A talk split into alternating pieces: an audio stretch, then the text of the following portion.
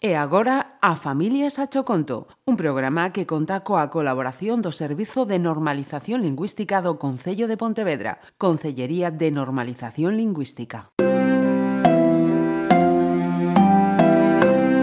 A Familias a Choconto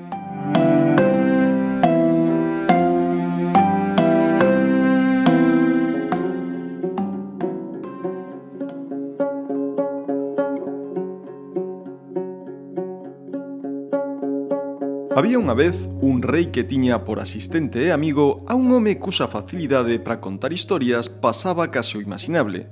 Cando o rei se dispoñía a descansar, o home tiña o labor de narrar ao monarca varias lendas e fábulas para facilitarlle o descanso. Pero ocorreu que en certa ocasión os problemas do monarca eran tan grandes e numerosos que lle resultaba imposible conciliar o sono. Non podo dormir, así que contame polo menos tres fábulas. Pero o home decidiu contarlle tan só dúas e moi curtas. Comezou deste xeito. Un labrego tomou certo día mil libras de moedas de penique e mercou con elas dúas mil ovellas. Cando asía conducindo cara ao refuxio, o arroio que tiña que cruzar para chegar estaba tan crecido e non había xeito de pasar a outra beira. O labrego, desgustado, logrou atopar unha barca, pero era demasiado pequena para transportar nela a todas as ovellas. Dándolle voltas á súa cabeza, chegou á conclusión de que podería transportarlas de dúas en dúas.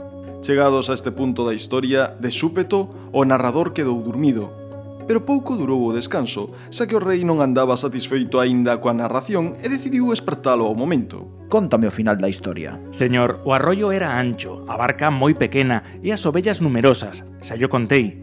E agora temos que esperar a que o labrego as vaya trasladando de dúas en dúas para que saibamos como termina a historia. Respondeu o astuto narrador de contos que non desexaba pasarse a noite en vela, E pensando, e pensando no final da historia que tan extraña lle resultaba, o monarca caeu rendido sobre a súa almofada sen necesidade de máis palabras.